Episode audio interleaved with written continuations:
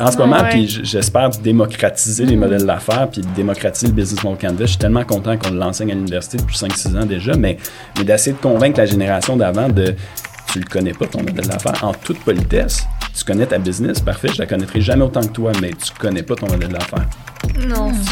Quand tu regardes l'agroalimentaire de façon générale, ils vont investir entre 3 et 4% de leur chiffre d'affaires en marketing. Red Bull investit comme les compagnies cosmétiques dans son marketing, c'est du 30 de leur chiffre d'affaires en marketing. Donc, Arnaud Petit, bienvenue sur le Startup Podcast. Tu es associé et vice-président à la stratégie chez Logian. Mhm. Tu es aussi euh, animateur de ton propre podcast, modèle d'affaires disponible sur Spotify, euh, Apple et compagnie. Et Apple et compagnie. Donc, bref, euh, voilà. Puis, tu enseignes aussi au MBA à, l'université. Tu fais plein d'affaires, dans le fond. Puis mhm. aujourd'hui, tu es ici principalement pour nous parler des modèles d'affaires. Donc, tout d'abord, ben, merci d'être ici. Puis j'aimerais que tu nous parles un peu de l'importance des modèles d'affaires dans le monde entrepreneurial.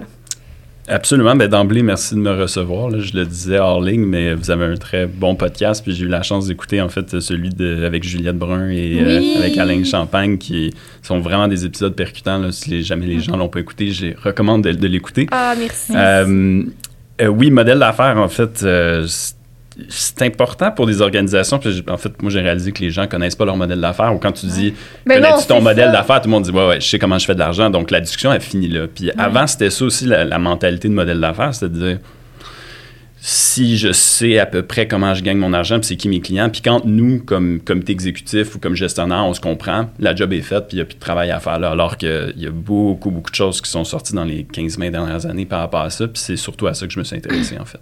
C'est vraiment intéressant. C'est quoi la différence entre un plan d'affaires puis un modèle d'affaires? C'est une excellente question, puis c'est quelque chose qu'on démystifie habituellement rapidement quand on, on enseigne, je pense dans le premier cours ou même dans la première demi-heure. Un plan d'affaires, ça va être un document que tu vas présenter à un banquier. Après ça, tu vas le mettre sur une tablette puis tu l'utiliseras jamais. Techniquement, un modèle d'affaires, ça rentre sur une page. Puis si vous avez entendu du business, euh, parler du Business Model Canvas, le, Canva modèle d'affaires, je pense en français, c'est précisément cet outil-là qui a comme tracé les grandes lignes de la philosophie de modèle d'affaires aujourd'hui, mais dire techniquement, ton entreprise, ton organisation devrait rentrer dans ces neuf grands blocs-là. Tu devrais pouvoir le mettre sur un mur. Puis j'ai même des clients, ils ont un war room là, où ils mettent le business model canvas au mur, puis ils vont coller des post-it, puis ils testent des hypothèses, ils décollent des post-it, puis ils recommencent. Ah Donc c'est un petit peu ça le mindset. Alors qu'un plan d'affaires, une fois que tu l'as écrit, c'est difficile de dire Oh, je viens de valider quelque chose avec un client précis, je vais aller dans mon document, changer la page 3, après ça, je vais aller à la page 7, changer la page 7. Est-ce que c'est encore cohérent? Non. Donc, une fois que tu l'as écrit, pour ton banquier. Là. Pour vrai, je sais même plus c'est qui la cible de ça. Ça ne sert plus à grand-chose, un plan d'affaires. De mon humble opinion, à ce C'est pour ça qu'on pousse les gens, surtout en entrepreneuriat, à travailler avec leur modèle d'affaires plutôt. Mais en fait, c'est complexe, un plan d'affaires. Te souviens-tu le gros document Evol financement qu'il fallait que je remplisse de genre 30 pages, là? J'étais découragée. Que tu fait remplir? Oui, moi, ça me faisait pleurer. J'étais comme, mais j'ai une business, ça marche, on est heureux, le que c'est beau. Puis j'étais comme, qu'est-ce qu'ils veulent de plus? Puis là, en tout cas, ça m'avait fait angoisser. Puis des fois, je l'envoie à des gens là, qui, qui me posent la question, mais il est su vraiment 30 pages? Là? Comme tu dis, c'est le fun, quelque chose de concis, clair, net et précis. Là fait un sommaire exécutif qui est comme un elevator pitch de tout ce qu'il y a après. Puis habituellement, si ça c'est bon, ils vont peut-être aller chercher de l'information ailleurs, mais. Mais vraiment, puis tu sais, as parlé du business model Canva que je viens tout juste de voir dans mon cours. Mhm. Puis euh, justement, j'ai découvert davantage, puis je trouve que ça, c'est. Parce que tu sais, tu sais quoi? Ben, je, je suis un peu là-dedans, mais par moi-même. Fait que j'imagine que tu regardes comment tu fais des sous, la philosophie doit embarquer là-dedans, le brand, tu sais, ça doit englober. Je, suis en train de montrer à Camille. Choses, euh, je montre à Camille sur mon aucune idée c'est quoi, là. Ça ressemble vraiment à ça, là. Fait comme euh, Arnaud l'a dit, c'est vraiment un graphique de genre neuf blocs. Puis pour ceux qui écoutent, on, va mettre des, supports visuels aussi, là. Mais c'est un graphique de neuf blocs, plus ça, tu divises un peu certaines sphères de ton entreprise. Fait que, tu sais, ton segment euh, client, whatever, ta valeur ajoutée, tout ça. Ta proposition de valeur, en fait. Fait que, tu sais, ça aussi, finalement, c'est quelque chose que tu peux présenter. C'est une page j'imagine, que c'est un... Après ça, tu peux l'expliquer en plusieurs ben pages. mais a priori, c'est supposé de rentrer dans une page. C'était ça la philosophie derrière ce, modèle-là quand les gens l'ont créé. Les gens qui l'ont créé l'ont créé. Oui, non, vraiment, c'est en ce cas. Fait que, mais toi, as-tu déjà, justement, je suis juste curieuse de savoir, avant de plonger plus dans le vif du sujet, en ce moment, c'est quoi clairement ton modèle d'affaires? Bien, je pense que oui, en partie. moi, j'ai un salon de coiffeur de travailleurs salariés puis j'ai un plan de carrière d'avenir, puis après ça, j'ai un why, mission, vision. Mhm. Mais tu sais, il manque quelque chose de, de clair. Puis en ce moment, je vois que ça fonctionne pas tant bien au niveau des finances versus ce que je veux créer. Fait que là, c'est comment rallier ça ensemble que j'essaye de trouver. Fait que pour te donner une idée, ça fait un mois que je parle une à deux fois semaine avec des propriétaires de salons qui m'expliquent comment eux fonctionnent dans leurs entreprises. Fait que tant au niveau financier qu'avec les employés, qu'avec leur clientèle, qu'avec tout le monde, je suis rendue à ma septième entrevue, puis je fais ça en privé, là, puis ils me partagent tout, là. Ils ouvrent leur Mhm. livre, puis est-ce que le propriétaire travaille dans l'entreprise ou pas? Mais moi, je considère que ce que je fais là, c'est une étude de marché pour bâtir un modèle d'affaires. Mais après ça, je sais pas encore où est-ce que je m'enligne. Honnêtement, j'ai plusieurs pistes. J'ai des tableaux Excel nowhere. Je suis vraiment en... Ben, Je d'emblée, je dirais que tu as un super bon processus de départ, là, de faire ces découvertes-là. Il y en a qui prennent pour acquis que l'idée qu'ils ont, c'est la bonne, puis ils vont jamais vraiment le valider. Ouais, Alors, c'est tu as un super bon déjà point de départ d'entre- entrepreneurial d'aller vérifier ce qui se fait ailleurs. Ça, c'est vraiment, Ouais. vraiment une bonne approche. là. Euh, mais en fait, ce, à quoi ce canevas-là sert, c'est que en ce moment, tu viens de le dire, je, là, je suis comme à mi-chemin dans des fichiers Excel, je sais pas comment, l'information, comment tu structure après. C'est ça. C'est ça qui devient difficile pour comment ça va m'aider à prendre des décisions alors que ce canevas-là est structuré pour ça. Mm. Tout devient assez clair. C'est comme si tu avais un portrait, un tableau devant toi. Oh, OK, là, je vois le bigger picture de, euh, de où mon entreprise est aujourd'hui, puis où elle peut aller demain, puis c'est quoi les faiblesses, les opportunités, tout ça. Ouais, oui. Peux-tu utiliser ça en RH, mettons? Ou c'est pour toi, là? C'est comme ton... Ben, c'est sûr que quand tu le regardes comme ça, les RH vont être une partie de, euh, de- de- de- du, Canva. là. On va le retrouver dans les, dans les ressources clés. J'aime pas le mot ressources pour Ouais. parler RH. En fait, j'ai le mot ressources humaines. là. Je- C'est c'est de parler des, des experts, des collègues avec qui on travaille. Cela dit, euh, oui, ça, ça rentre là-dedans. Euh, mais il y en a qui ont utilisé ce Canva-là pour parler de leur marque employeur par exemple, Mm-hmm. et au lieu de parler d'un client cible, tu vas parler d'un employé cible, mais la philosophie est la même. Comment tu vas lui proposer ta marque, euh, qu'est-ce que tu vas lui offrir comme avantage euh, d'employé, comment tu vas communiquer avec lui, via quel canal, qu'est-ce que ça va donner comme type d'indicateur de performance? Donc, toutes ces réflexions-là euh, rentrent aussi dans ce canevas-là, là, assez, assez bien même. OK. Fait que je pense que je connais bien mon modèle d'affaires, puis que actuellement, si tu me sors ça, je serais capable de t'écrire dans les catégories grosso modo. On va Mhm. faire l'exercice après. Ouais, c'est ça. Ouais, c'est ça. C'est clair que je t'envoie un canevas pour le faire, que je veux justement. l'essayer, là. Puis là, justement, commençons par le début. C'est quoi les premières démarches pour une entreprise qui veut euh, définir son modèle d'affaires? Puis peut-être même, en fait... Ouais, exactement. Ben, c'est une bonne question. Puis le point de départ, puis la, la prémisse de départ que moi j'ai, c'est qu'il n'y a pas un seul modèle d'affaires. Puis c'est pas vrai qu'une organisation a un seul modèle d'affaires. En fait, la majorité des PME avec qui je, que je vais accompagner ou j'ai accompagné dans les dix dernières années, 5 à 8 modèles d'affaires habituellement. Et la, la prétention que j'avais, c'est je vais faire un atelier de 3 heures avec vous autres, puis en dans 3 heures, je vais être capable de sortir de là avec votre portfolio de modèles d'affaires. Donc, pour moi, le point de départ, ça a toujours été ça, d'asseoir les gens autour, les gens qui sont dans une position de bien connaître l'organisation, de les asseoir dans la même salle. Souvent, c'est 5-6 personnes. Tu as quelqu'un au RH, au management des opérations, euh, finances, et comptabilité. Tu as le président-présidente qui est là. Et euh, à la fin de cet atelier-là, c'est d'avoir le portrait complet. Donc, on a fait le tour du Business Model Canvas. Parce que je vais être capable de faire un portfolio de modèles d'affaires pour dire, ben, en ce moment, vous en avez 6, 8. Euh, puis ça met une perspective qui est totalement différente. Puis souvent, ce que je me fais dire, c'est Hey Arnaud, c'est impossible qu'en trois heures, tu comprennes notre business, c'est beaucoup trop complexe. C'est pas complexe. Ce qui est complexe, c'est la façon dont vous utilisez les 5 à 8 modèles d'affaires ensemble qui rend votre business complexe, mais c'est ce qui rend votre business unique aussi. Et ce que j'ai vu avec des startups, puis on pourra parler peut-être des PME qui existent depuis longtemps après, c'est que d'un côté, tu as des startups, tu as des visionnaires, puis ils s'excitent. Puis là, ils partent dans toutes les directions, ils veulent tester toutes sortes d'hypothèses en même temps, puis sans le savoir, ils mettent le pied dans 7, 8 modèles d'affaires différents, alors qu'ils n'ont pas la structure, ils n'ont pas le staff à l'interne pour le soutenir. Puis de l'autre côté, tu as des PME qui, eux, roulent avec le même modèle d'affaires depuis 40 ans. Puis là, ça commence à s'essouffler, leur chiffre d'affaires diminue, ils ont moins d'engagement de leurs employés, de leurs clients. Puis qu'est-ce qui se passe, qu'est-ce que je fais? Puis c'est comme si le marché avait changé autour de eux, puis eux, ils n'ont jamais ajusté leur modèle d'affaires ou leur multitude de modèles d'affaires. C'est un peu ce que je ressens en coiffure, moi, la deuxième option. C'est comme, on a Mhm. toujours fait la même chose, la roue qui tourne, puis tout le monde a l'air de vivre la même chose. Mais année, il y a de quoi dans dans d'autres industries qui a changé. Fait que c'est c'est comme de chercher un peu. Ben, puis par rapport à ce point-là, ton réflexe là, c'est de dire j'ai un salon de coiffure, donc ce que je dois faire, c'est regarder ce que les autres salons de coiffure font. C'est right? Puis c'est ça la philosophie tout le temps. On reste, on reste dans notre carcan d'industrie, puis c'est ce qui fait que ça devient difficile d'innover parce qu'on se dit bon ben je, je suis euh, un transporteur, je vais regarder ce que les autres transporteurs font. Alors que modèle d'affaires, une fois que tu as réussi à modéliser, tu comprends tes modèles d'affaires, tu peux aller voir dans toutes sortes d'autres industries ce qui se passe, puis d'utiliser ça, puis de dire comment ça pourrait s'appliquer chez nous. Donc ceux qui poussent, des clients qui poussent la réflexion un petit peu plus loin avec moi, c'est justement de dire, OK, parfait, ça, c'est vos modèles d'affaires. Je vais vous parler de gens qui sont complètement, de- de- d'entreprises qui sont complètement à l'extérieur de votre, de votre créneau actuel. Puis je vais dire comment eux, ils utilisent ce modèle d'affaires-là. Puis on va essayer de voir comment ça peut s'intégrer chez vous. Donc, ça donne des brainstorms qui sont un petit peu funky par moment parce que Ouais. des choses qui sont tirées par les cheveux puis impossibles.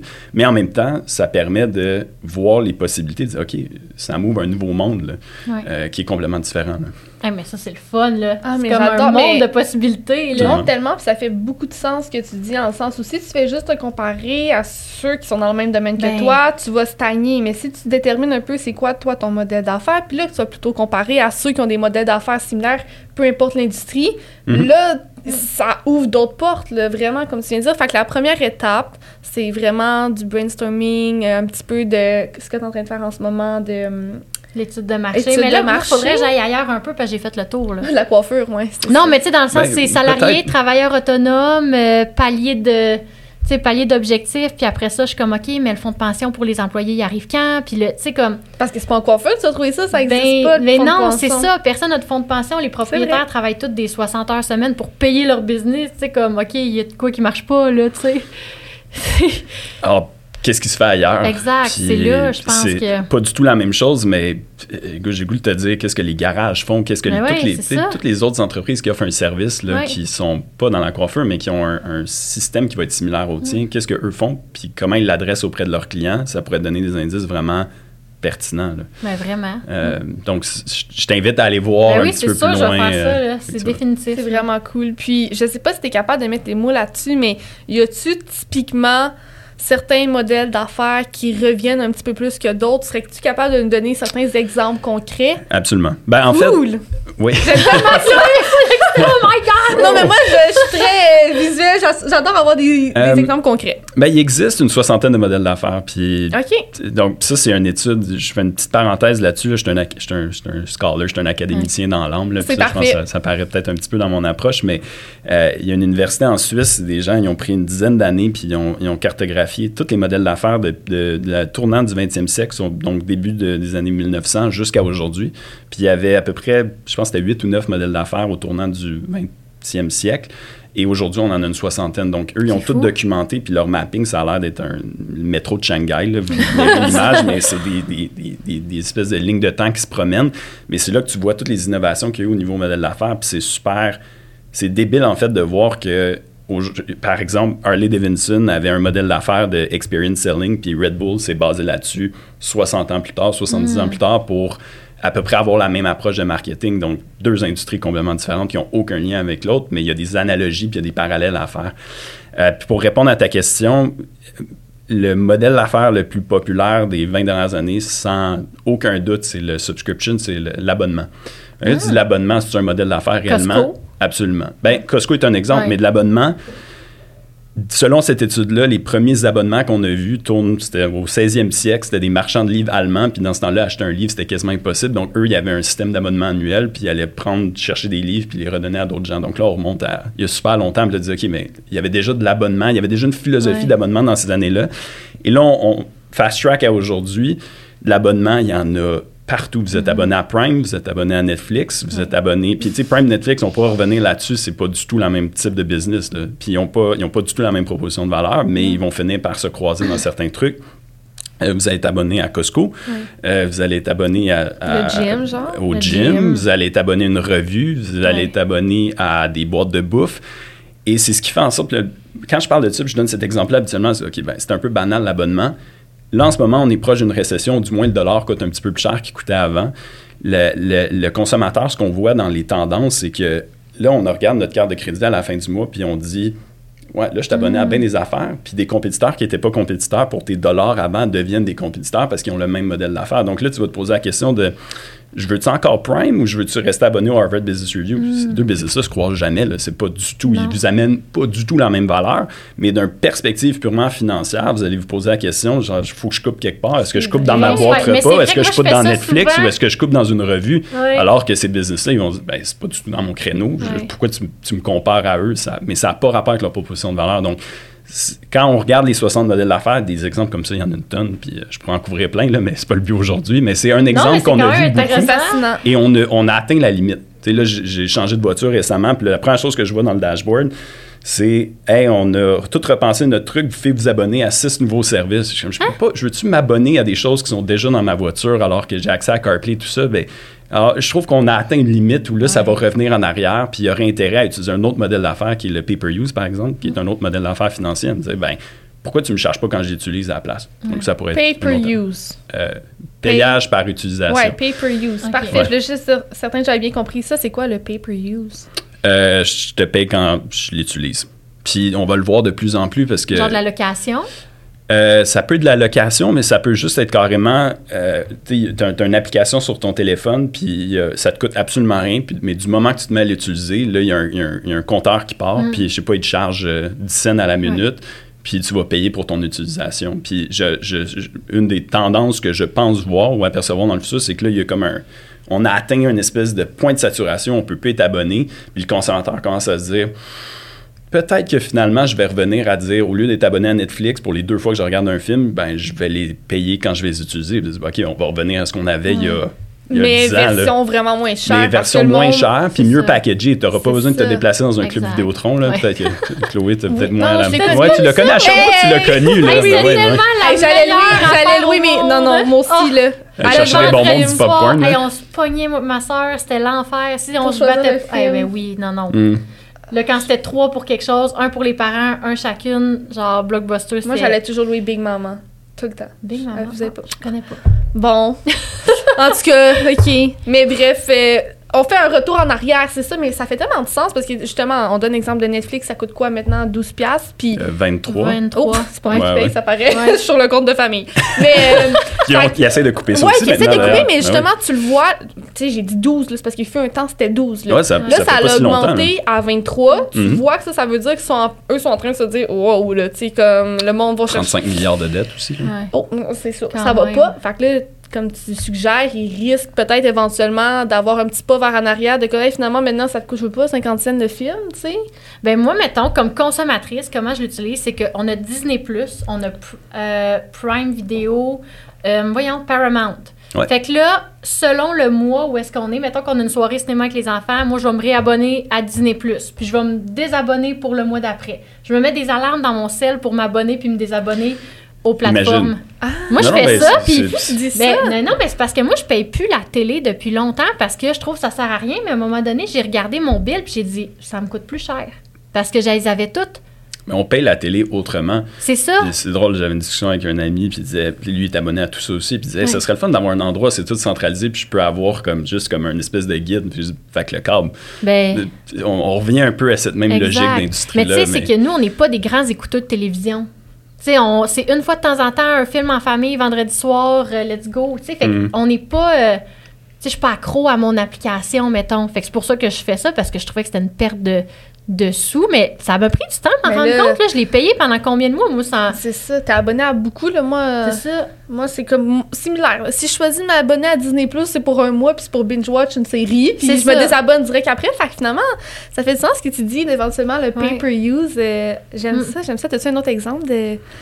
Bon, on parlait, on parlait de, de, de Red Bull plus tôt Oui. aujourd'hui, puis Red Bull qui est devenu tout sauf une compagnie qui vend des, de la boisson gazeuse là, ou de la boisson énergisante. C'est, c'est rendu- je veux pas dire que c'est le dernier de leurs soucis, là, ça reste Ouais. leur grosse vache à lait, mais c'est rendu un autre, un autre type d'entreprise. Puis euh, pendant longtemps, dans les cas d'école, Red Bull en marketing, on en parle tout le temps, ils sont tellement bons. Puis euh, à chaque fois qu'un- j'avais cette discussion-là avec des clients, ils disaient Ah, l'approche Red Bull, ça. OK, Red Bull, quand tu regardes l'agroalimentaire de façon générale, ils vont investir entre 3 et 4% de leur chiffre d'affaires en marketing. Red Bull investit, comme les compagnies cosmétiques dans son marketing, c'est du 40, 50, 60% de leur chiffre d'affaires en marketing. Donc, la philosophie, eux, ont amené cette espèce de modèle d'affaires-là de experience selling, de je vais te vendre une expérience dans l'agroalimentaire. Puis c'est ce qui a fait toute la différence pour cette entreprise-là. Donc, Mais- c'est devenu un cas d'école. Euh, mais est-ce que tu as le commitment d'investir en marketing massivement? Puis là, finalement, on, réalise pour la majorité des organisations, c'est non, je suis pas game de le faire. Donc, c'est pas un modèle Mm-hmm. d'affaires pour moi. Euh, C'est des petites subtilités comme ça de dire, ah, c'est vraiment un modèle d'affaires? Oui, ce l'est, parce que la décision d'investissement, elle est massive. Puis pense à tous les gens qui embauchent pour aller dans les campus, aller c'est un commitment qui, est- qui est Ah, majeur, majeur, majeur. Donc, ça a pris du temps avec cette entreprise-là d'école, mais une fois qu'elle a décollé. euh, Puis, est-ce qu'elle a réellement décollé à cause que c'est une boisson gazeuse? Euh, boisson gazeuse, Ouais. pas dire. Énergisante. Euh, Boisson énergisante. oui, puis non. Oui, il y a eu une tendance, là. mais au-delà de ça, c'est tout ce qu'ils ont fait autour qui font en sorte que cette compagnie est quelque chose aujourd'hui. Ah, Mais est-ce que ça leur ramène de l'argent? Tu sais, au final, c'est grâce à l'argent qu'ils mettent là que ça, ils viennent récupérer ça dans les ventes. Tu sais, C'est- comment qu'ils monétisent tout, les, tout l'investissement qu'ils font? Avant de plonger dans la suite de notre épisode, Permettez-moi de vous parler de notre partenaire RH qui incarne l'esprit même de l'entrepreneuriat et du développement humain. Chez Sismic Culture d'Impact, l'entrepreneuriat n'est pas seulement dans leur ADN, c'est au cœur de tout ce qu'ils font. En tant que leaders en coaching, en développement organisationnel et en stratégie d'impact en ressources humaines, ils sont les architectes de cultures fortes et innovantes dans les organisations québécoises. Ils croient au pouvoir de la collaboration, à la force du partenariat. Avec Sismic, la transformation devient réalité. Leurs mots-clés, performance, engagement, expérience. Nous sommes fiers de les avoir comme partenaires sur Startup. Leur soutien à la relève entrepreneuriale, c'est plus qu'une cause sociale, c'est une philosophie d'action. Alors si vous cherchez à innover, à bâtir une culture forte, à propulser vos équipes vers l'avant, faites équipe avec Sismic Culture d'Impact. Maintenant, replongeons dans l'inspiration avec cet épisode. C'est la beauté. de- je, je peux pas répondre spécifiquement pour, Face- pour, euh, pour Red, Red Bull. Bull. J'allais dire Facebook parce que tu as d'exemples avec Facebook aussi, mais euh, le, le Business Model Canvas sert un peu à ça aussi. Est où réellement ta source de revenus? Puis souvent, ce que tu penses qui va t'amener de l'argent, c'est pas nécessairement ce qui va t'amener de l'argent. Puis Tu parlais de Costco tantôt, qui est un exemple Ah ouais. majeur Ben oui. pour ça aussi. Euh, IGA puis Costco répondent aux mêmes besoins qui est te nourrir. Donc, si on arrêtait notre réflexion-là, on dirait, ah, ben, c'est c'est le même type d'entreprise, même modèle d'affaires, alors que c'est pas le cas du tout. Costco fait je pense, 90% de ses revenus sur le membership, ce qui leur permet de vendre des produits quasiment sur les à des marges qui sont extrêmement faibles. Euh, par contre, leur expérience d'achat, moi, je fais partie des gens qui haïssent aller chez Costco. J'adore le modèle d'affaires, mais magasiner là, c'est Ah pas une ouais? expérience que je recherche. Euh, c'est ce qui fait qu'il y a une dizaine de Costco puis il y a 400 IGA, ben, ils peuvent pas se copier parce qu'ils n'ont pas du tout, du tout le même modèle d'affaires. Donc, Costco, pour moi, c'est un autre exemple euh, assez frappant. là. Non, vraiment. Puis, mais pour Red Bull, c'est vrai que c'est intéressant ce que tu dis parce que j'ai souvent la réflexion de me dire les entreprises qui investissent autant dans donner du stock, c'est ça doit être difficile à budgéter là, parce que tu sais là on, on utilise euh, Red Bull comme exemple mais Guru c'est la même affaire tu sais. Ils nous envoient des caisses puis Red Bull euh, tu sais quand il y a des gros événements je me souviens quand je suis allée à la F1 cet été T'as les, les représentants, je sais pas qui qui sont, avec leurs petits sacs puis leurs petites autos Red Bull, tu sais, je sais pas si t'as déjà vu ça, ils ont des Non. mini, genre des mini Cooper Red Bull, ou en tout cas, Oh, des ouais. mini autos Red Mhm. Bull, avec des cannes Red Bull ça, Ah dessus. oui, oui, oui, oui. Full oui, branding. ouais. Puis ils donnent, ils donnent dans le métro des Red Bull à tout le monde, là. Puis je me dis, mon Dieu, genre, eux, par année, ils doivent budgéter des millions de dollars dans juste donner Ouais. aux consommateurs. Fait que, tu sais, il faut vraiment que ce soit... En tout cas, il faut que le, le modèle Oui. d'affaires... euh, Sauf que tu as déjà vu une pub de Facebook à la télé? De Facebook, j'arrête pas de dire Non, ça. de- Excuse-moi, peux-tu dire ça? Je sais pas pourquoi je l'ai lu tantôt. peut le ouais, c'est pas grave. Euh, T'as-tu déjà vu une pub de Red Bull à la télé? Non, parce que j'écoute pas la télé. Ouais, c'est ça. OK, mais leur pub, c'était Red une Bull espèce de Red Bull donne des ailes. On se rappelle dessin, du slogan, genre, là, ouais. en dessin. Oui, Eux, là, ils investissaient zéro c'est ça. en pub télé. C'est vrai, Zéro, c'était un zéro. petit dessin, c'était une petite canette qui volait de même, ça le- c'est tellement mauvais, Ouais. mais en même temps, c'est tellement bon parce que c'est un espèce de signal de on s'en sac un peu. Puis Ouais. ils ont la même Red Bull donne des ailes avec les espèces de comiques depuis Ouais. C'est encore des ça, dizaines là. d'années, c'est encore ça aujourd'hui. C'est comme s'ils n'avaient pas réinvesti là-dedans, puis c'était un peu une joke pour eux. là. C'est pas, ça- c'est pas important. Donc, une partie de leur disruption, c'est qu'eux autres, au lieu d'investir dans, on va essayer d'atteindre une grande masse d'individus, ils ont commencé en disant, on va aller dans des créneaux super niches, qui eux, pour eux, c'était les sports extrêmes. Puis ils sont partis là-dessus, puis ça a été, ils n'ont jamais regardé en arrière finalement. Non, c'est Mais c'est fou, là. Ils ont une équipe de F1, là, et Red Bull. Ah ouais, c'est- Ils mais ils ont sont deux. même dans l'équitation. Ils en ont dans deux. l'équitation aussi. Dans l'équitation. Ouais, Ouais. partout, là, genre. Euh, climb, capoté, euh, de, de, de, de- du climbing, là, Ben oui, extrême, ouais. Mais non, mais ils euh, sont dans jumping. tous les sports extrêmes, puis ils, ils- même que leurs équipes dominent dans beaucoup de ces sports-là. Que, parce Absolument, parce qu'ils ont financé. C'est Ben, vraiment, en tout Mm. cas, c'est c'est un modèle d'affaires intéressant. Puis là, tu nommes Facebook, Facebook, on peut en parler de Facebook. C'est quoi leur Ouais. modèle d'affaires? Euh, des revenus cachés, Facebook principalement. là. Oh, Euh, ouais, hein. Ce qui est intéressant, c'est que tu démocratises un produit. C'est un two-sided market, en fait, peut-être, ou multi-sided market, puis ça aussi, il y a plein d'exemples. Mais euh, celui qui utilise le produit, c'est pas celui qui paye, mais celui qui paye est intéressé parce que il y a une masse critique qui est là. Donc, il faut que tu trouves un juste milieu dans un entre deux masses de, de consommateurs qui ne se comprennent pas ou ne se parlent pas habituellement. Donc, ça a été ça le gros changement qu'eux ont amené. Puis avant, des two-sided market, il y en avait, mais ça n'existait pas beaucoup. Aujourd'hui, c'est très, très, très répandu. On a juste à penser à Uber qui a copié le même modèle d'affaires. Euh, on a juste à penser à Airbnb. Euh, donc, c'est s'il n'y avait pas assez de gens qui allaient sur Facebook, les annonceurs ne seraient pas intéressés à payer. Donc, il faut que tu attires les gens, puis les attirer, c'est mettre aucune porte d'entrée, de dire, ben viens, nous, la seule chose qui nous intéresse, c'est que tu sois là, puis hey, viens voir, tes amis sont là aussi. Là, je remonte à Ouais. Facebook au Ben début, oui. début, mais c'était ça le concept. Puis une fois qu'il y a une masse critique de gens, ben là, il y a des annonceurs qui sont intéressés à dire, ben, tu as énormément de données sur ces gens-là, on peut-tu on peut le leverager, ça? En quoi Airbnb puis Uber, c'est comme ça? Parce que Airbnb puis Uber, si tu vas en faire usage, au final, tu payes. Tandis que Facebook, nous, en tant que consommateurs, on va jamais payer. Mais on contribue finalement. On contribue, mais... Ben, oui, euh, mais pense à la, la- la mécanique d'Airbnb. Airbnb n'a pas un chalet à eux. là. non. Donc, Hmm. techniquement, ça nécessite qu'il y ait un, un locataire et un locateur. Oui. OK? Euh, même chose pour Uber, ça nécessite qu'il y ait quelqu'un qui a une voiture puis quelqu'un qui en ait besoin, ou du moins un Lyft. Là. Euh, Lyft qui est un de leurs compétiteurs, mais bref. euh, donc, c'est. Qu'est-ce qui manquait dans ces industries-là, puis pourquoi eux autres se sont placés là, puis ça a été un succès, c'est qu'il manquait de confiance, en fait. Qu'est-ce qui garantit que moi, comme locataire, quand je te loue quelque chose, tu vas pas faire un trou dans le mur, puis c'est quoi les recours contre moi? Donc, Airbnb sont venus mitiger cette espèce de relation-là en disant, nous, on va s'assurer de la confiance mutuelle, puis c'est de même qu'ils font leur argent. Donc, ils se sont placés comme middlemen entre deux masses critiques d'individus. Je veux louer, puis j'ai quelque chose à louer. Euh, donc, après ça, ce modèle-là, on le parle pour Airbnb, mais on commence à le voir pour tout. Là. Je veux dire, Ouais. je, peux, je peux faire ça avec ma borne électrique maintenant chez nous. Je peux la louer à quelqu'un d'autre, puis partager le revenu avec la compagnie. Il y a comme... Tout ça est rendu, là.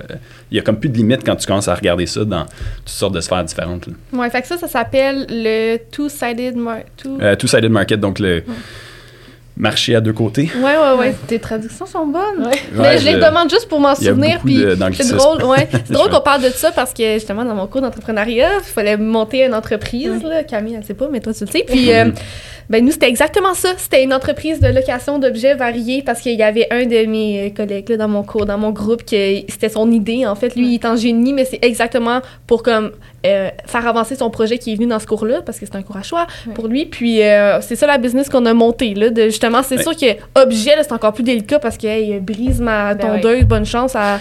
Ben, Mais- La logique de Airbnb, c'est de dire si, si quelqu'un venait me garantir que je peux te passer mon télescope, puis si tu le brises, il y a quelqu'un qui va me rembourser ou même m'en trouver un meilleur, je vais te le louer, mon télescope, parce que là, j'ai un revenu garanti. Je vais donner une commission à celui qui, qui me le garantit, puis je vais te le louer. Après, il y a pas. 100%. Ouais, alors, on peut penser à ça pour n'importe quoi, en fait. Euh, Non, puis moi, je me dis, tu sais, à court terme, c'est sûr que ça doit être difficile de monter une entreprise comme ça, vu tous les, les, euh, ben, les enjeux de Légal et sécurité, technologique, vol, etc. Mais je pense qu'à long terme, c'est certain qu'une solution de même va être présente là, parce qu'on est dans un environnement où la surconsommation est de plus en plus un enjeu. Fait que veux, veux pas, les gens sont de plus en plus euh, prudents par rapport à leurs habitudes de consommation. Fait que je me dis que ça va venir, bref. On va en voir de plus en plus. C'est Et ça. on, on le voit déjà, mais on va le voir de plus en plus. Puis tous les gens qui se sont achetés pendant la pandémie des, des skis de touring, puis Ouais. des euh, skidoo. C'était puis exactement des- ça.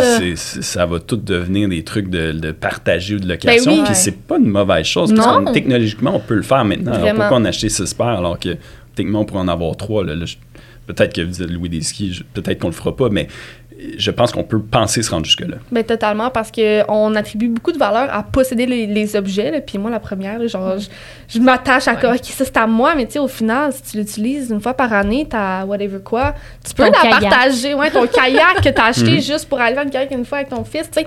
Non, là, fait que c'est le fun, en tout cas, c'est une idée intéressante. Puis par rapport à Facebook, ça me fait un peu penser au podcast, puis j'ai envie d'en parler un peu, puis c'est t'entendre là-dessus, en le sens où, comme, nous, on, je sais pas si tu considérais que ce serait ça notre modèle d'affaires, mais tu pourrais nous donner ton opinion, mais on a d'un côté nos auditeurs qui Mhm. consomment gratuitement notre, maté- notre contenu, puis de l'autre côté, ben, comment, tu sais, je pense des fois, je suis comme, comment qu'on fait de l'argent avec ça, ben, c'est en pas eux qui vont nous payer, là, audience. tu sais, c'est Ouais. nos, c'est nos partenaires. Fait que c'est quoi le, le modèle d'affaires qui, Ben, je veux dire, Facebook a imposé un modèle d'affaires à- au contenu. Puis le modèle Ouais. d'affaires qu'il y avait avant Facebook, c'était, ben, je vais le payer mon journal, puis je vais payer pour ça. le contenu, donc le journaliste va être payé directement. Tout ça a été mis upside down à l'envers. là. Alors aujourd'hui, la philosophie qu'on a quand on est des créateurs de contenu, c'est de dire, je vais le rendre gratuitement pour que ça intéresse le plus grand nombre d'individus, puis il y a quelqu'un qui va me payer en arrière pour pouvoir soit faire une pub ou soit pouvoir positionner un produit. Donc c'est un peu ça notre mindset, puis on se l'est fait imposer par des Facebook. Et, et là, ce qu'on voit comme tendance, c'est en train de revenir en arrière, puis les gros journaux disaient, Hey, nous autres, on peut plus, on peut plus attendre que, que Google ou Facebook viennent nous payer. Là. On va recommencer à mettre des abonnements. Donc, on le voit de plus en plus, une espèce de, de retour en arrière de c'est rendu accepté. Euh, de, de- puis même, même il y en a qui s'est rendu des OBNL, je pense à la presse. Ben, on a un OBNL maintenant, puis on, on invite les gens à faire des dons à la place. Alors il y a, il y a comme d'autres choses qui se sont créées autour de ça. Mais pour répondre à ta question, oui, la façon de partir la plus simple pour vous, si vous dites on veut monétiser un podcast, c'est trouver une façon de le rendre le plus populaire au plus de gens possible. Euh, et après ça, trouver quelqu'un qui, je pense peut-être même que vous l'avez déjà, mais trouver quelqu'un qui s'intéresse à, à vous commanditer parce que ça atteint une cible. Puis cette personne-là qui vous commandite, mettons que ça coûte, euh, je sais pas, 10 000 par année, mais qui, a- puis ça y ramène un client, mais ce client-là lui donne un mandat de 150 000, il dit Hey, c'est payé pour l'année, puis merci mesdames. Là.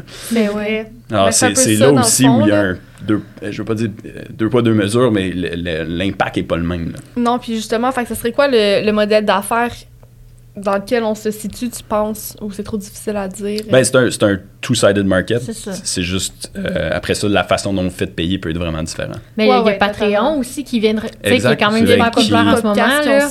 Il y a de plus en plus de podcasts qui reviennent en arrière aussi à dire Ouais. ben non, nous autres, tu veux notre contenu complet, on est, on est assez populaire, on est un brand en soi, on n'a pas besoin de s'accoter sur quelqu'un d'autre, paye pour notre contenu. Ben, tu sais, même sur Spotify, c'est ça, sur Spotify, je vois qu'il y a un système d'abonnement.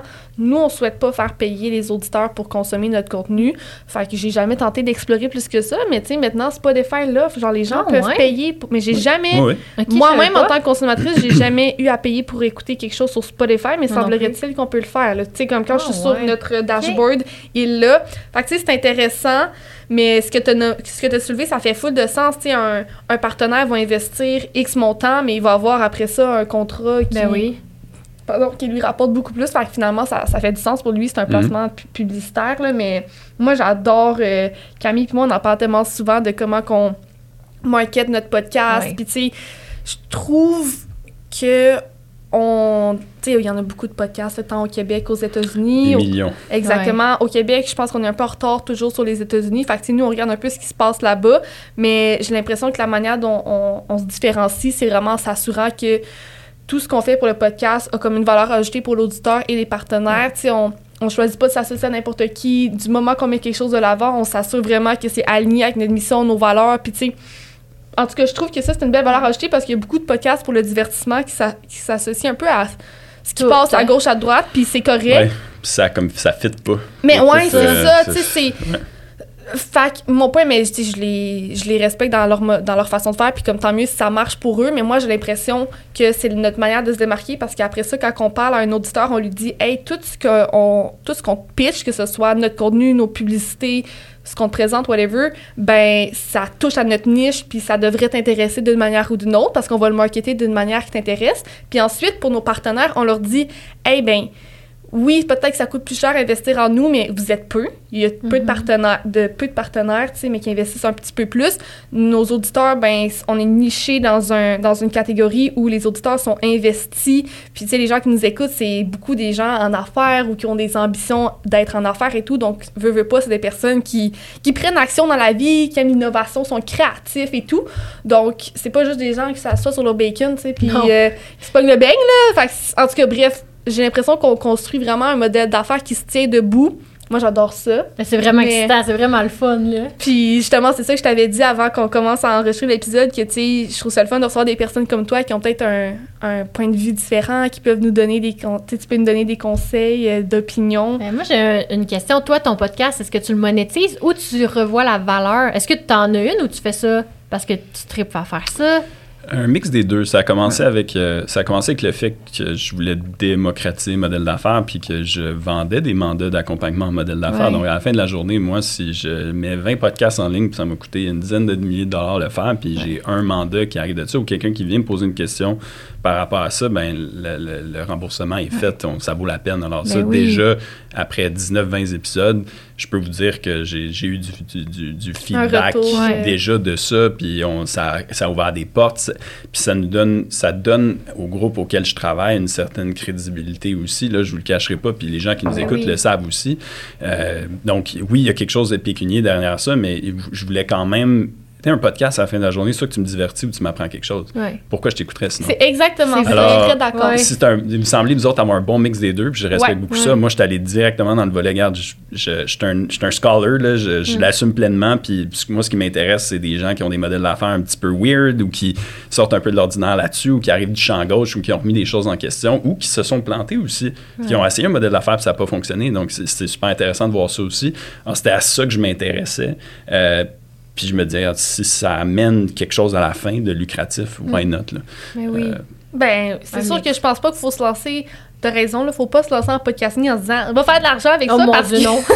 non, Ça non, peut être non, non, mais quoi, c'est là. ça. justement, ben oui. tu sais, nous, le podcast, c'est une grande valeur ajoutée à, à qui on est en tant qu'individu parce que, tu sais, ça nous permet de se créer un réseau de contacts, ça nous, on aime découvrir les personnes, bien évidemment. Ça contribue aussi à, tu sais, aux yeux du public, entre guillemets, ben, comprendre qui on est, dans le sens que quelqu'un qui nous connaît pas, mais qui sait que on anime le- un podcast entrepreneurial, c'est directement que, ben, sûrement qu'on est quand même des filles à, tu sais, à nos affaires, puis qu'on aime découvrir, euh, qu'on aime Oui. l'entrepreneuriat. Fait que, tu sais, Absolument. c'est une belle manière de se présenter sans avoir à se présenter finalement, de se créer des opportunités. Fait que, tu sais, mais c'est sûr que là, quand c'est du podcast juste divertissement, c'est comme ouf, tu sais, c'est plus difficile, je trouve, de ben de rendre, de- je sais pas comment bien le verbaliser là, mais Mais tu sais, comme mettons, moi, je vois ça comme mon éducation. J'ai toujours rêvé Ouais. de faire un MBA. Garde, vous êtes là aujourd'hui avec moi. Comme, tu sais, j'ai trouvé une manière Ben oui. différente de le faire. Puis, tu sais, c'est comme, c'est gratuit en tant que tel à part du temps. Là, fait que moi, c'est comme ça que je le vois. Divertissement, après ça, ben ça peut être du plaisir. Puis, il y a plus d'opportunités, par contre, en divertissement. Puis, il y a plus un public pour le divertissement. Ouais. Fait que- Ouais, oui, c'est super niché ce que vous faites puis ce que c'est je fais. ça, aussi, exact. là, fait que tu sais, c'est différent, je pense, la manière de le monétiser. Tu sais, c'est comme si nous, euh, tu sais, si on prend tous les podcasts sont commandités par Eros et compagnie. Si nous, on était commandités par Eros et compagnie, ça aurait aucun rapport. là. Tu sais, à la limite, ça nous enlèverait de la crédibilité ben de- du sujet qu'on parle, tu sais. Puis ça Fait serait niaiseux pour une entreprise de venir commanditer. Et aujourd'hui, Ben, c'est il y a ça, même tellement eux, de- y a tellement de produits niches, dont tu sais, le vôtre, on- le mien aussi, c'est un, Ouais. entre guillemets, un produit niche. Vous adressez à une certaine clientèle, c'est en français. Euh, pourquoi McDo viendrait vous commanditer? C'est ça. ça, Ça ça pas rapport. Tandis que là, nous, on, on choisit, on est tellement chanceuses, tu sais, dans- là, on s'associe avec des entreprises full alignées avec Ouais. nos valeurs, notre, notre partenaire euh, qui nous suit depuis longtemps, c'est Sismic Culture d'Impact, tu sais, ça, c'est une firme de ressources humaines, euh, Mhm. de coaching, développement organisationnel, puis les filles sont tellement, ben, je dis les filles parce que c'est beaucoup les filles qu'on a rencontrées, mais, tu sais, sont tellement spécialisées dans leur domaine de ressources humaines, c'est super intéressant, puis nous, on est fiers de présenter ça à nos auditeurs parce que, oui, c'est un partenaire pour nous qui nous aide à faire rouler notre projet, mais c'est aussi, sais, on, Mais ils contribuent beaucoup ils à notre contribuent contenu. à notre contenu, puis on- ils nous ont donné du feedback comme quoi il y avait eu des clients grâce au podcast, puis pour Bon. eux, justement, c'est des gros mandats après ça, là, tu sais. Fait que, est-ce qu'il y en a eu 10, je ne sais pas, mais est-ce qu'il y en a eu assez pour que ça se rentabilise? Un, c'est sûrement suffisant. Ben, c'est ça, c'est des Ça gros va vite après. Là. Parce Exact. que, tu sais, si tu as donné l'exemple d'Eros et compagnie, c'est une affaire à qui- tu sais, des factures de 100$ piastres et moins moyennement, c'est, c'est pas le même euh, retour d'investissement pour un, un partenaire. là. Non. Fait, en tout cas, Le fit serait pas là. le fit serait exact, définitivement que ça. Définitivement pas Mm. là, mais bref, euh, ben, en, en ce qu'on est encore en train d'élaborer notre modèle d'affaires. On dirait que cette Ouais. discussion-là va me C'est donner un envie. bon test, dans le sens Ben que vous avez oui. un super beau produit pour tester plein de trucs. Donc, Ouais, euh, exact, Pourquoi pas vraiment. le faire? Puis, je pense que, entre guillemets, vous n'avez rien à perdre à ce Non. C'est un projet Ben qui a démarré, puis tant mieux si ça devient lucratif pour vous autres. Mais Ouais. C'est un bon terrain de jeu aussi. Ben, Ouais. totalement. Puis au final, ça, ça redonne autrement. Tu sais, il n'y a pas juste l'aspect financier. Ben non, exact. Ben non. Tu sais, un peu même chose que Red Bull qui investit tellement de sous dans son marketing, tu sais, toutes les expériences qu'ils font vivre à leurs employés qui peuvent aller sur ces événements-là, à la limite, c'est même de l'investissement RH, tu sais, c'est la fierté, il y, a, il y a plus que juste le retour sur l'investissement comme de vendre quelque chose, là. Définitivement. Fait que là, on a parlé du pay, pay per use, euh, two-sided market. Là, je suis comme, il y en a 60. Non, mais moi, Ça, je, trouve ça fascinant. le- Eh oui. Au début, le nom m'échappe. On a parlé du. Subscription, ben, en fait, l'abonnement. subscription. L'abonnement.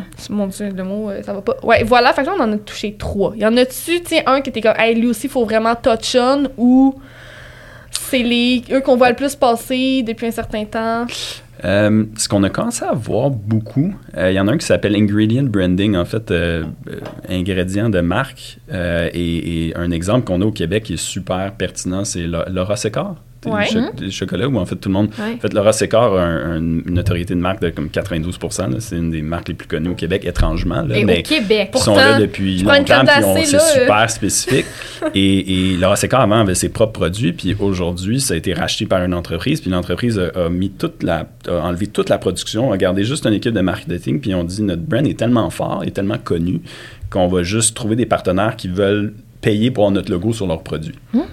Donc, euh, il y a des, donc il y, a des- il y a des entreprises qui ont réussi à bâtir des, des marques super connues, puis là, ils l'utilisent comme ingredient branding. C'est un peu ça le nom derrière, c'est que la, marque devient un ingrédient du produit. Donc là, tu vas avoir Laura Sécor sur une, une bouteille d'a- d'alcool à SAQ, tu vas avoir Laura Sécor sur un muffin, Genre tu vas l'avoir sur de la fondue, tu vas Ouais. l'avoir sur... Donc, mais c'est pas eux qui ont... ils cette compagnie-là n'a pas huit usines derrière qui font de la, Non. de la vodka au chocolat puis de la fondue en même temps. là.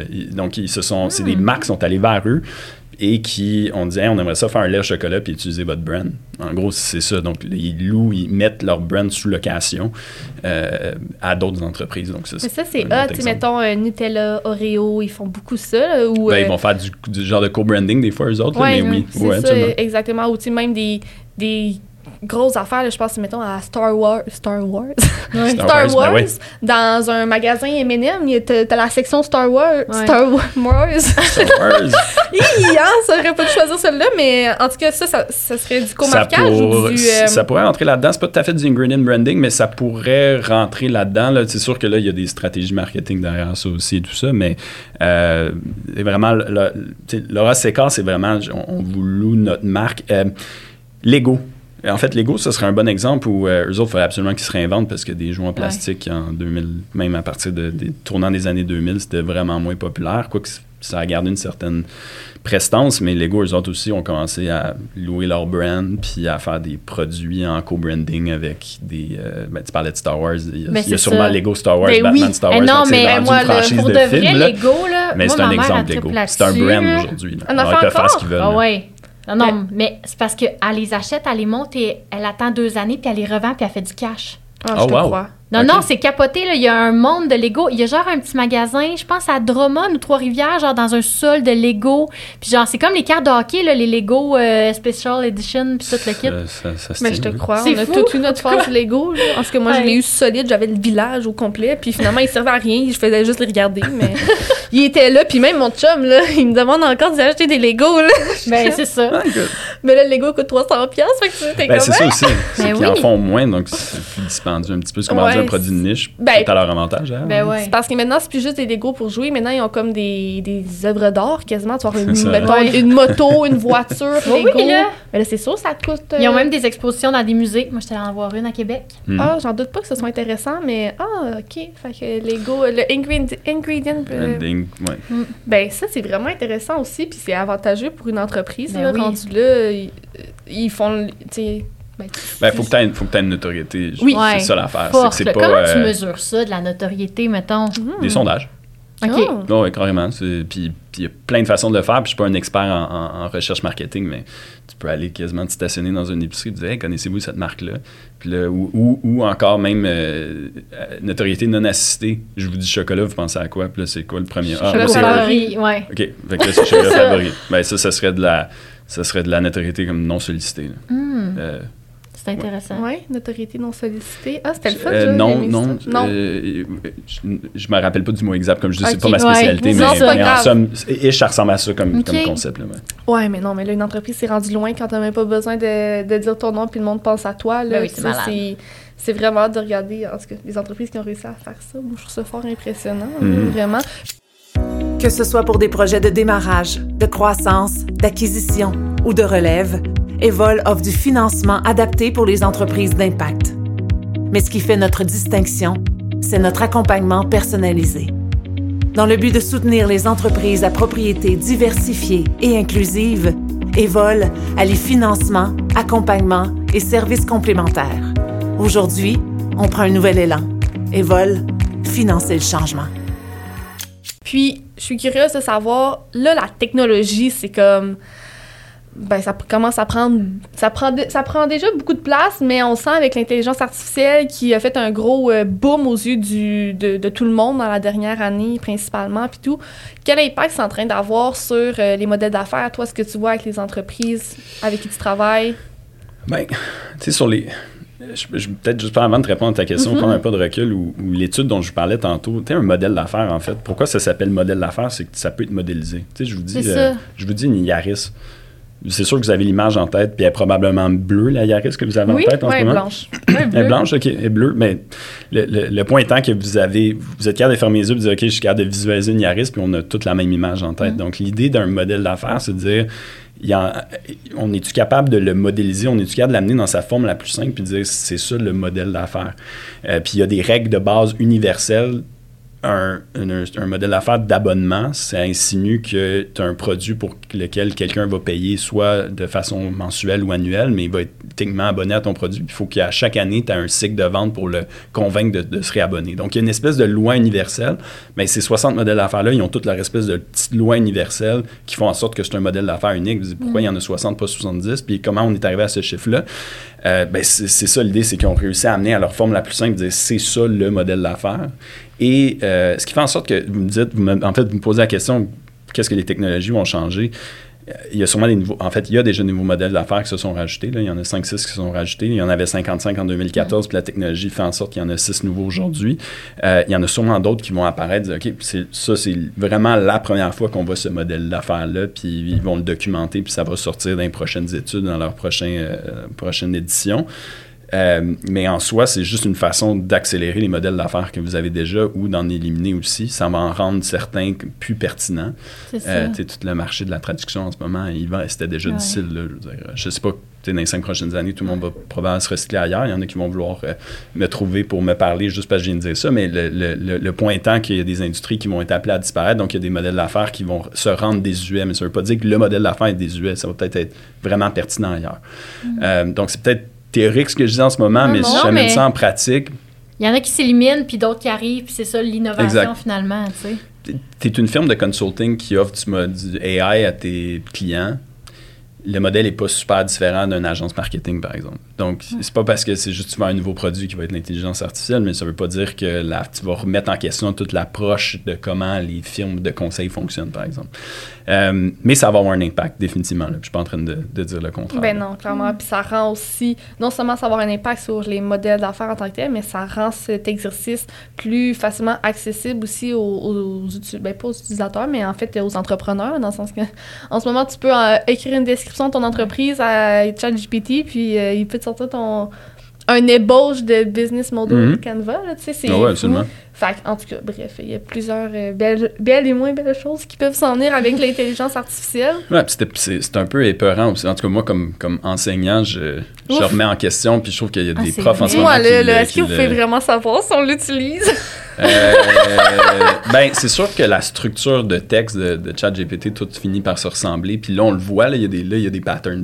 Puis c'est assez drillé puis assez d'antécédents pour qu'on puisse vraiment dire, OK, j'ai un feeling que ça a été fait par. Puis c'est sûr qu'il y a des outils qui existent.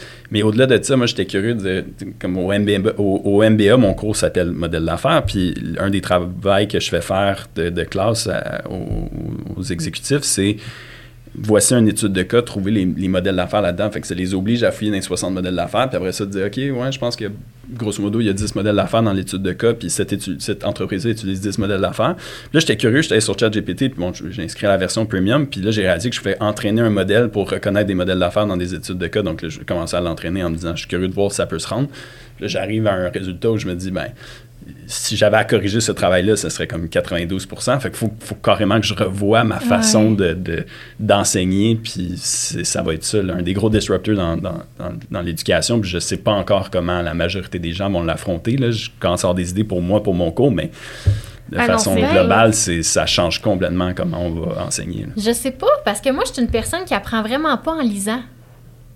Tu sais, je suis même pas capable Ouais, mais d'utiliser tu lis pas, ChatGPT. justement. Tu, tu dis quoi faire, puis il le fait pour toi.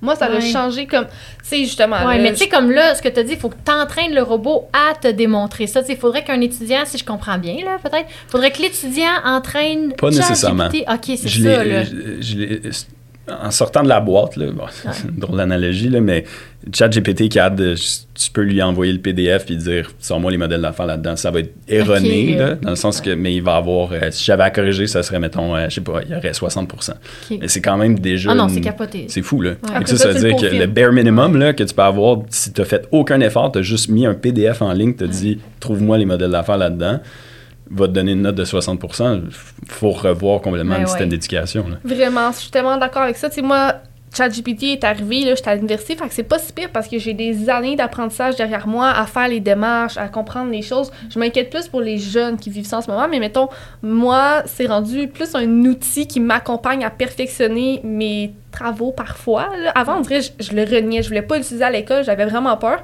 mais là, maintenant, j'ai moins peur. Désolée de dire ça, j'espère que j'ai aucun prof qui écoute.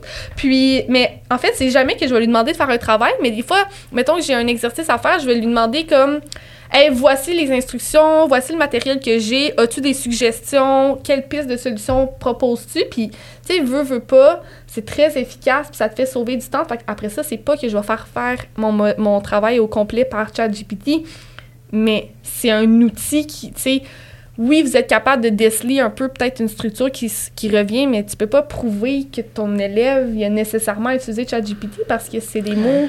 Ben, Il y en a qui vont copier-coller puis qui vont garder l'espèce de demande de prompt ou le voici votre réponse. Là. Fait que il y en a Ouais. qui c'est Ah. assez évident parce Ah. qu'ici, c'est- Ouais, ben, ça, ça, sont- la Ouais, négligence là, là, rendu ça. là. là. Euh, mais écoute, ça peut te rassurer. Je, je fais mon troisième cycle en ce moment puis j'utilise ChatGPT constamment. Là, juste Ben, pour, des l'université- textes scientifiques de 40 pages. J'ai Ouais. pas besoin de le lire au complet. Puis il certains, il peut m'aider à comprendre certains passages. Alors, je l'utilise comme outil d'assistance, pas comme... Exactement. Euh, Après ça, pourquoi tu vas à l'école rendu là? Si t'es pas Ouais. faire faire tes travaux par une machine, par... Ben ouais. C'est quoi le but d'apprendre rendu là? Puis, mais il va falloir se questionner quand même. Ouais. Mais Ben, je- comme individu, je me questionne quand même de la pertinence de continuer si Mm. c'était juste pour faire ça. là. Je suis très d'accord avec toi, puis justement, moi, je le vois comme une assistance. Je l'utilise pas dans tout, mais parfois, je choisis, je choisis de l'utiliser. Puis c'est juste que des fois, ça te donne des insights auxquels tu n'aurais peut-être pas pensé. Ça te permet d'accélérer, sais, de travailler plus efficacement. À l'université, ce qu'ils nous disent pour l'instant, c'est qu'ils ils sont pas euh, insistants sur Hey là, genre, restez à l'affût parce que je vais vraiment. Tu sais, faites attention, je vais, vous allez être pénalisé si vous l'utilisez. Ils disent rien. Donc, de ce que j'en comprends, c'est qu'ils savent qu'ils peuvent pas vraiment l'éviter, là, que les étudiants risquent de. Il n'y a aucune façon de le contrôler. Mais, comme tu dis, à quoi bon aller à l'école si là, tu vas tout faire faire par ChatGPT? Tu sais, c'est stupide. Là. Mais de l'utiliser, exemple, là, je vous donne un exemple. J'ai fait un rapport là, de euh, 4000 mots dans un, tra- dans un projet, whatever, puis tout. Puis là, il faut que je crée, mettons, une affiche pour ça. Ben, je peux lui dire, j'ai copié tout mon rapport à ChatGPT, puis je lui dis, voici les consignes pour mon affiche. Ouais. Qu'est-ce, tu sais, comme, qu'est-ce que je devrais mettre sur mon affiche? Puis là, il me sort les points de ce qui Ah ouais. devrait être mis. Fait que, tu sais, C'est fou. C'est fou, ouais. Mais c'est hot, mais en même temps, Ben- là, t'es dans ton créneau, toi, de modèle d'affaires. Parce que là, tu questionnes le système d'éducation, c'est un modèle d'affaires. Peut-être, ouais. Tu sais, non, mais. C'est une autre non, mais- on peut. Non, c'est ça. Non, mais tu le sens où, est-ce que ça te fait, est-ce que d'être dans les modèles d'affaires, ça te fait questionner tout ce que tu vois ou penser au behind the scene de partout, genre? Ben, mon cerveau est rendu euh, structuré comme un business model canvas. Puis la, raison pour laquelle, euh, la raison pour laquelle je me suis intéressé au modèle d'affaires à la base, ben, il y a toutes sortes de raisons, mais un, un- un des principaux, c'est que J'aime, j'aime, j'aime naviguer dans la complexité, puis pour démonter de la complexité, ça prend des, des modèles mentaux. Là. Puis les modèles mentaux, ben, c'est juste une façon. de- faut, faut- imagine tu as un meuble dans ta tête, puis quand tu reçois une information, il faut que tu puisses le mettre dans un tiroir. Sinon, c'est comme si tu garochais des feuilles dans une salle, puis après ça, ben, ah, j'ai parlé de ça l'autre jour, mais je m'en rappelle plus.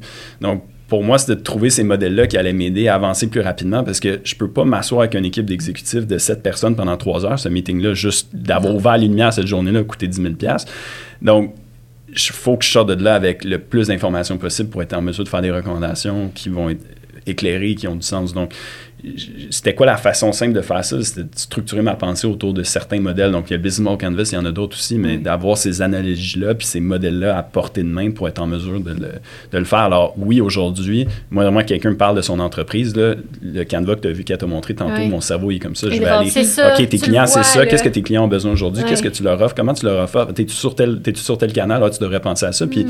tu fais-tu de l'acquisition de telle façon? Puis, donc, ce- ce- cette roue-là, elle part automatiquement. Mais automatiquement. c'est- Alors oui, j'ai tendance à questionner beaucoup, puis je pense que ça m'aide à comprendre plus rapidement toutes les entreprises Mais que c'est je croise. sûr, c'est sûr et Hey, non, certain. c'est vraiment une compétence précieuse parce que, Ouais.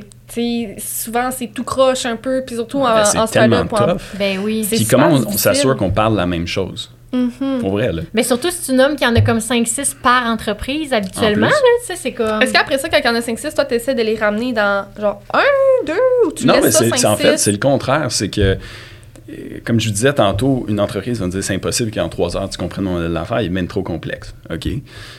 C'est juste parce que t'en as. C'est comme si tu regardais une- six œuvres, d'art, une par-dessus l'autre, tu dis, ah, il me semble que je vois rien. Ben, C'est normal. c'est- c'est- Il faut que tu les divises, puis après ça, tu vas les voir, puis là, ça devient comme un, un- un portrait de. OK, mais dans le fond, il y a six tableaux. Là, ça a du sens. Je vois, entre guillemets, les six œuvres d'art. Là, là, je pousse un peu loin mon concept, mais Non. vous comprenez l'image derrière. Alors, le but, c'est de les diviser, justement, parce que souvent, même dans les organisations, je réalise que les, les exécutifs, quand ils parlent entre eux, ils parlent pas de la même affaire, puis ils n'ont pas les mêmes objectifs, ce qui fait que les organisations, on dirait qu'ils s'en vont dans toutes sortes de directions, juste parce que les gens du marketing, quand ils parlent de quelque chose, ne parlent pas de la même chose que euh, la personne aux opérations. Mais Tellement juste de pouvoir vrai. consolider puis dire, toi, quand tu parles de ça, c'est tel modèle dont tu fais mention. Toi, by the way, c'est celui-là. Est-ce que vous voulez garder les deux? Est-ce que ça se tient encore? Est-ce que le portfolio complet est encore pertinent pour vous autres? Est-ce que vous avez mis le pied dans quelque chose sans vous en rendre compte? A- Avec mon entreprise avant, ce qu'on faisait, c'était de l'accompagnement beaucoup pour du commerce électronique. Donc, des gens qui étaient habitués de vendre, euh, mettons, que- mettons que t'es- tu vends des, des spatules. Puis, je sais pas pourquoi des spatules. Ah, j'ai eu- Trudeau comme client, c'est pour ça. Ah, parfait. Mais mettons que tu, tu- tu vends des spatules en magasin. Ça, ça insinue que toi, comme vendeur de spatules, tu es habitué d'envoyer 10 000 spatules chez Walmart, puis eux, ils t'envoient un chèque pour les 10 000 spatules, puis après ça, ben, ils placent ça dans les magasins, puis toi, tu t'occupes plus du reste, right? Puis t'as- t'as- Ouais. entre guillemets, pas ta job est finie, mais t'as pas, ton, ton, ton, ton entreprise est basée, est structurée de cette façon-là. Du jour au lendemain, tu dis, moi, je veux commencer à vendre en ligne, parce que tout le monde le fait, puis moi aussi, je veux le faire. C'est un des pièges comme ton ADN n'est pas un ADN de B2C, n'est pas un ADN de consommateur, c'est un ADN de business to business. Même si tu as un brand, il est écrit Trudeau, peu importe, je veux pas Ouais, parler de Trudeau, oui. il est écrit spatule Inc. sur ta spatule, ben ça reste qu'eux autres, leurs clients, c'était Walmart, c'était pas vous autres. Ce qui fait en sorte que, après ça, on s'assoit avec eux et disait T'es-tu prêt demain matin, là, on ouvre la machine, on va en ligne, t'es-tu prêt à euh, Janine à de Terrebonne, t'achètes une spatule à 9,99. Toi, il faut que tu le mettes dans une boîte. Tu t'arranges avec Post Canada pour que ça se rende chez eux, puis dans un délai raisonnable. Sinon, la prochaine fois, elle va aller sur Amazon directement. Là, tu réalises que toute l'organisation n'est pas structurée pour ça. On n'a pas l'espace, on n'a pas les ententes, on n'a pas. Alors, juste de sensibiliser sur le commerce électronique, c'est un modèle d'affaires, puis c'est un gros modèle d'affaires.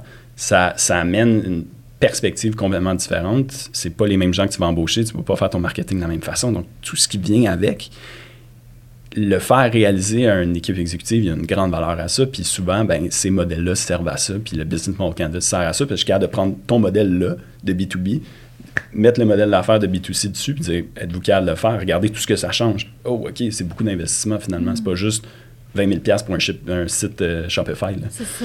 À quelle fréquence est-ce qu'une entreprise devrait se rasseoir autour d'une table pour parler de leur modèle d'affaires? À chaque fois qu'ils font une planif. Puis ça, on peut en- euh, vous avez sûrement entendu ça, les planifications stratégiques. Puis, ou Oui, peut-être, en tout cas, du moins, un euh, petit peu. Une planification stratégique, c'est comme si ça, avait, ça a été resté figé dans le temps où on a, on a appris des trucs à l'université, là, l'entrepreneuriat, mais tu vas voir le FFOM, puis le Ouais, en PESTEL, puis les aussi. 4P, puis les 5 forces de Porter, puis tout ça, c'est des outils. chinois, là. mais c'est parfait. Mais c'est pas des outils des années 80 qu'on enseigne encore aujourd'hui. Alors, on sort de l'école avec notre coffre à outils, puis on réalise que notre coffre à outils est zéro adapté à la réalité d'aujourd'hui. C'est des beaux modèles, c'est le fun. Mais aujourd'hui, avec un FFOM, tu absolument rien à faire avec ça. Force, faiblesse, opportunité, Ok, menace, c'est une espèce ouais. de cadran, puis tu donnes ça à tes. Ah, OK, ben c'est c'est le fun, on l'a maintenant, qu'est-ce qu'on fait avec? Donc, c'est comme si tu revenais à la case départ, puis il n'y a pas grand-chose à tirer de ça. Euh, ce qui fait en sorte que à chaque fois qu'il y a une planif stratégique, pour moi aujourd'hui, c'est fais-les avec ton business model canvas. Je, là, je, vois, je le vois à travers ce prisme-là, mais il n'y a plus d'autres outils. Ça serait fondamental qu'il fasse partie de ça.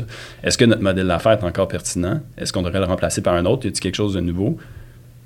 Alors, ça devrait être ça, les réflexions. Là. Oui, puis c'est-tu typiquement une projection à court, moyen, long terme, le modèle d'affaires? Ben, une fois que tu as un. Le, business model canvas, je le vois comme le, jour où tu pars ta planif, il faut que tu sois le plus honnête possible avec toi-même. Ma business est où aujourd'hui? Puis ça, je dis ça, ça a l'air simple, mais quand je m'assois avec des, clients, des partenaires, on se raconte des histoires beaucoup dans la vie. Hein. Ah non, je suis bon là-dedans, je suis bon là-dedans, ah, je suis vraiment bon là-dedans aussi. Puis là, OK, mais vous n'avez pas besoin de moi comme consultant si vous êtes bon dans tout ça, dans le fond. Alors pourquoi je suis ici? Ah non, OK, finalement, on a peut-être des lacunes on a peut-être des lacunes là. Alors c'est comme prendre le premier business model canvas que tu fais, il faut que tu sois le plus. c'est souvent c'est tough, c'est tough émotivement de dire OK, c'est vrai qu'on n'est pas bon là-dedans, mais il faut que tu aies un portrait juste de où tu es aujourd'hui. Donc ça, ça serait le point de départ critique souvent mm. qui est sauté ou qui est qui est, beau. Là. Donc, si tu prenais une photo de toi aujourd'hui puis tu disais, ah, j'aimerais ça, euh, je sais pas moi, euh, finalement, que mes cheveux soient plus longs. Mais tu vas-tu aller dans Photoshop changer tes cheveux? Ça changera pas ta réalité. Alors, ce qu'il faut que tu fasses à ce moment-là, c'est j'ai un modèle d'affaires aujourd'hui, il y a un modèle d'affaires espéré demain. Puis la planif, ça devient une gap entre les deux. Comment je passe de A à B? C'est aussi simple que ça. Aussi simple que ça, en théorie. En pratique, après ça, il y a plein de ramifications, là, mais pour moi, c'est ça une planif aujourd'hui. Puis quand quelqu'un vient me voir pour ça, c'est inévitable. Je sors le business de mon canvas. En fait, n'importe quel client qui signe aujourd'hui avec nous autres, donne-moi deux heures de ton temps, je veux juste comprendre ta business. Puis ton, le projet que tu viens nous voir, là, il fit où là-dedans? Ah non, c'est clair. Puis là, justement, tu l'as bien dit, il faut être objectif. Mais moi, je tente de comprendre, est-ce qu'il y a moyen d'être ambitieux à travers ton business model Canva, dans le sens que, mettons qu'on parle du podcast, puis on est comme, OK, on est objectif aujourd'hui, on a tant de personnes qui nous suivent, tant de codes d'écoute par épisode en moyenne, blablabla, mais, mais on vise plus que ça. Est-ce qu'on peut l'inclure dans notre business model Canva? Ou... Puis c'est aussi niaiseux là, que des couleurs de post-it. Puis comment je, je, fais mes activités, c'est que je prends des post-it jaunes, je dis ça, c'est la situation actuelle. OK, parfait. Puis après ça, on va couvrir les enjeux qu'on connaît aujourd'hui. OK, ça, c'est les post-it rouges. Puis après ça, parlez-moi de votre futur. Qu'est-ce que vous voulez après-demain? C'est quoi notre, notre, vision espérée? Mm. OK, ben ça, ça va être des post-it bleus. Puis là, on a, on a une espèce de canevas avec nos lacunes puis nos visions du futur. On est capable de partir avec ça puis de tester des hypothèses après. Ça, je vais m'acheter des post-it en ben, sortant de site. J'en ai dans mon sac si tu veux. Ah, on le fait! J'entraîne partout. oh my god, non, mais ça, j'adore. Je trouve que c'est vraiment une belle façon de décliner en, en, trois genres de phases un peu ton business model Canva. Là, parce que, tu sais, comme tu dis, les clients peuvent se mentir à eux-mêmes du genre, oh, on est ça, mais finalement, vous n'êtes pas ça en ce moment, mais vous voulez peut-être devenir vous voulez devenir ça, absolument. C'est vrai qu'on va le mettre, mais c'est pas ça en ce moment. Mais c'est pas le wishful thinking qui va t'amener là. Alors, une fois qu'on a mis deux couleurs de post-it différents, la question, comme je disais tantôt, c'est comment tu fais passer, comment tu veux que ton post-it bleu là, devienne un post-it jaune dans cinq ans. C'est très intéressant. Puis c'est quoi typiquement l'erreur au niveau des modèles d'affaires que tu vois chez les entrepreneurs? C'est tout ce que tu as nommé tantôt de comme pas être aligné sur le même ou il y a autre ben, chose? C'est sûr que moi, ce que j'entends quand j'offre ce type d'atelier-là, c'est hey, j'ai pas besoin de ça, Arnaud, je le connais, mon modèle d'affaires. Mais pourquoi ils viennent de bord? ben, c'est sûr que là, j'ai pas parlé de Logien, mais Logien est une firme en transformation numérique. Donc, ils viennent nous voir pour toutes sortes de besoins technologiques. ils viennent pas nous voir pour ça. Moi, c'est comme un c'est une passion qui, qui, qui, qui, a grandi sur le côté, mais qui est tellement utile au mandat qu'on fait parce ben que si on ne connaît pas le modèle d'affaires de nos clients, même tu viens nous voir pour tel ben outil, si tu vraiment tel outil que tu as besoin. Donc, juste de pouvoir challenger ça, pour moi, mm. c'est critique. Là. Ben oui, 100%. Euh, alors, ils viennent nous voir pour ça. J'en ai qui, hey, j'ai entendu ton podcast ou whatever, puis je veux, je veux juste faire des workshops ou, hey, tu été mon prof, ou j'ai j'ai bien de ça aussi. Alors, oui, j'en fais quand même pas mal d'accompagnement de, ce type-là, mais souvent, c'est des in and out dans leur planif. Viens animer une séance de, de, de modèle d'affaires avec nous autres, puis. Euh, euh, ouais. Fait que l'erreur. L'erreur. Ah, c'était ça la question. de ne pas le faire. En ce moment, puis j'espère démocratiser les mm. modèles d'affaires, puis démocratiser le business model canvas. Je suis tellement content qu'on l'enseigne à l'université depuis 5-6 ans déjà, mais toute la génération de nouveaux gradués sortent, puis ça fait partie de leur coffre à outils. Donc, d'ici 10 mm. ans, ça va faire partie de toutes les planifs. Mais d'essayer de convaincre la génération d'avant de tu le connais pas, ton modèle d'affaires, en toute politesse. Tu connais ta business, parfait, je la connaîtrai jamais autant que toi, mais tu connais pas ton modèle d'affaires. Non, hmm. c'est tellement vrai. Tu sais comment tu fais de l'argent, mais est-ce que tu l'as déjà structuré? Puis est-ce que tu es capable de partir de ça pour innover ou optimiser quelque chose? La réponse, c'est souvent non. Puis ce qui hmm. fait que c'est parfois décousu, puis alors que ça pourrait être vraiment plus structuré. Mais moi, je trouve ça vraiment le fun, comme tu dis, que ce soit enseigné à, à, à l'école parce que, ben, c'est sûr, ça fait partie de ma réalité. Mais justement, tu l'as bien nommé tantôt, on dirait que il y a beaucoup de cours de choses qui sont pas mis à jour. Là. D'ailleurs, dis à Camille que moi, je suis allée voir un prof pour lui dire que, tu sais, ça paraissait que c'était pas mis à jour depuis 2016, son affaire, tu sais. Puis comme, elle, elle me, en tout cas, bref, elle me dit que c'était vrai. Mais, Mais ça, faites-le, hein. dites-le. ben, t'es full contente, t'étais full réceptive, puis finalement, j'ai offert de refaire ses PowerPoint. Puis... Ben non, mais là. Ah Non, ouais? je te jure. Elle l'a fait pour ça, c'est Chloé. Ma prof de drôle, marketing, ça. j'étais allée la voir, j'ai dit écoute, tu sais, avec beaucoup de bienveillance, je veux te donner mon feedback. J'ai l'impression qu'il y a des choses qui sont pas mises à jour, tu sais, genre le logo Instagram il est encore brun dans son PowerPoint. Puis, Ouais, ouais, ouais. euh, les statistiques dataient de 2016, alors qu'en marketing, tout évolue constamment. Il y a des données partout. C'est comme le, le point dans une entreprise où tout est est beau, esthétique, whatever. Fait que, en tout cas, je suis allée lui dire, puis j'ai dit, c'est sûr que à mes yeux, tu sais, moi, ça fait longtemps que, ben, ça fait cinq ans que je travaille en marketing dans différentes entreprises. Le cours parle de la crédibilité parce que je sais qu'on est avancé plus que ça dans, dans le domaine du marketing. Puis elle était full réceptive. Elle m'a dit parfait. J'ai dit moi, tu sais, ça me ferait plaisir de refaire tes PowerPoint. Puis euh, j'ai eu le mandat. C'est tellement Chloé. C'est C'est parfait, très drôle. là. mais, euh, C'est très tu- Chloé. Tu, tu fais bien de le dire, puis euh, je les plains, les profs en marketing, parce que eux ils se font pointer du doigt beaucoup, parce que c'est vrai que ça bouge constamment. Il Ouais. faudrait qu'ils Oui. soient constamment en train de refaire leur cours, mais réa- la réalité de prof, c'est que tu veux pas refaire ton cours à chaque année, parce que c'est tough C'est ça qu'elle. C'est prenant. Ouais. Euh, donc, ils essaient de vous montrer des bases, puis c'est ça qui est tough en marketing, c'est que les bases deviennent rapidement des, euh, des stats ou des, des- Surtout Mm. que les médias sociaux, ça bouge tellement vite. Je les plains un peu pour ça. Ah non, c'est clair. Ouais. Puis je le, t'as tellement raison. J'ai choisi d'aller vers ma prof de marketing parce que je me disais c'est un domaine que je connais. Puis whatever. Mais je l'aurais fait pour mon là. prof de management aussi. Puis tu sais. C'était pas le seul cours là, où je me disais qu'il y avait besoin d'un peu d'aide. C'est toujours ça. Quand je- quand j'écoute un cours, puis je regarde le support visuel, je me dis, mais mon Dieu, comme pourquoi c'est pas plus à jour? Mais tu sais, je comprends que c'est pas facile, mais au-delà de la matière, il y a vraiment de la manière que le support visuel il est construit. Des fois, Ah, je ben trouve qu'il y a une lacune, puis je me dis, pour nous les élèves, c'est notre outil d'étude. C'est ça fait que c'est comme poche un peu quand il est pas adapté. euh. En en marketing, il y a un prof qui m'avait dit euh, 50% le contenu, 50% le contenant quand tu pitches.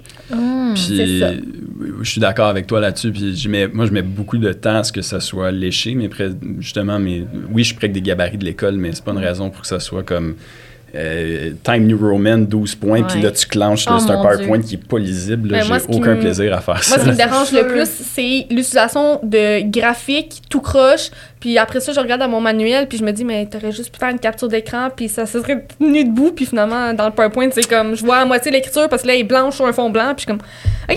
Ouais. L'image du doigt de robot avec des apps qui revolent un peu Ah, ouais, c'est ça, mais je parle, tout tout le monde a un visuel là-dessus. Moi, je l'ai, je, l'ai, je l'ai donné le commentaire à ma professeure, puis elle était super réceptive. Donc, il n'y a pas d'enjeu là. J'ai un petit nanda pour le temps des fêtes.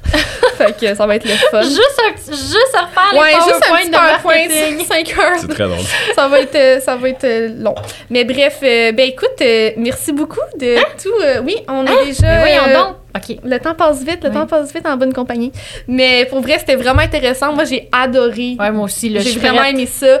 Puis je pense que ça a donné des outils intéressants aux auditeurs pour comme ben un ça a sûrement suscité l'intérêt de développer son modèle d'affaires. On va vous mettre en lien en description là différents euh, Arnaud va nous aider à envoyer les bons liens. Oui. Puis euh, ben c'est ça, c'est un exercice super cool à faire. Moi j'ai adoré en découvrir quelques-uns. Puis merci beaucoup de Mais Merci pour l'invitation. C'était vraiment une belle discussion. Oui. puis on te souhaite une belle journée. Merci, vous aussi. Cette saison de Startup est propulsée par Sismic Culture d'Impact.